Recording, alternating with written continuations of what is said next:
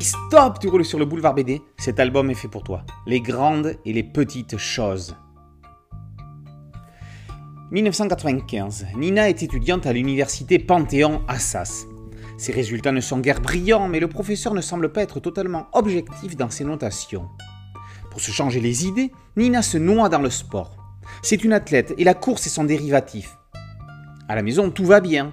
Papa est noir et musulman, maman est juive, trois générations vivent à la maison, le patriarche étant papilloram. La spécialité de Nina C'est le 100 mètres. 12,4 secondes, c'est vraiment pas mal. Elle a du potentiel, son entraîneur lui propose de s'entraîner pour les championnats de France. un jour, la séance d'entraînement ne va pas se terminer comme d'habitude.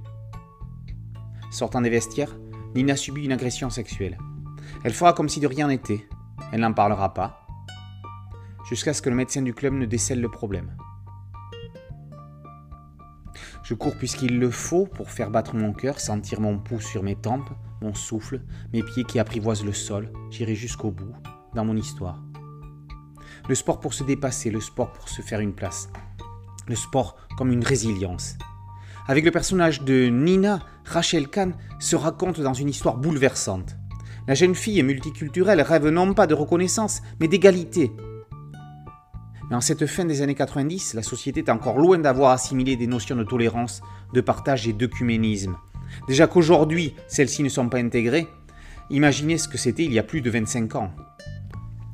Les grandes et les petites choses de Rachel, enfin de Nina, tournent autour de ce chronomètre. Ce chronomètre qui mesure ses performances au 100 mètres qui mesure ce temps qui s'est arrêté le jour de son agression, qui mesure l'histoire du monde qui avance et la société qui évolue, ou plutôt qui n'évolue pas comme il faudrait pour que, quelle que soit leur race, leur religion, leur couleur de peau, les hommes soient libres et égaux les uns avec les autres, et non pas les uns contre les autres.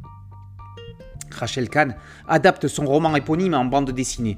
Le graphisme à la Dupuis berbérian d'Aude Massot invite un large public à découvrir ce récit qui peut aider à avancer, qui peut aider à réagir.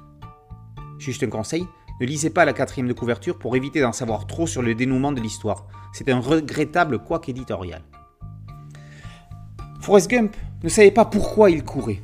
Nina Rachel le sait. Les grandes et les petites choses et l'histoire d'une jeune fille qui voit sa vie bouleversée alors qu'elle est une jeune adulte en pleine construction. Elle choisira le dépassement de soi pour tenter de s'en sortir. Sera-ce suffisant? Les grandes et les petites choses, par Rachel Kahn et Aude Massot, et paru aux éditions Nathan. Boulevard BD, c'est un site dédié, un podcast audio et une chaîne YouTube. Merci de liker, de partager et de vous abonner. A très bientôt sur Boulevard BD. Ciao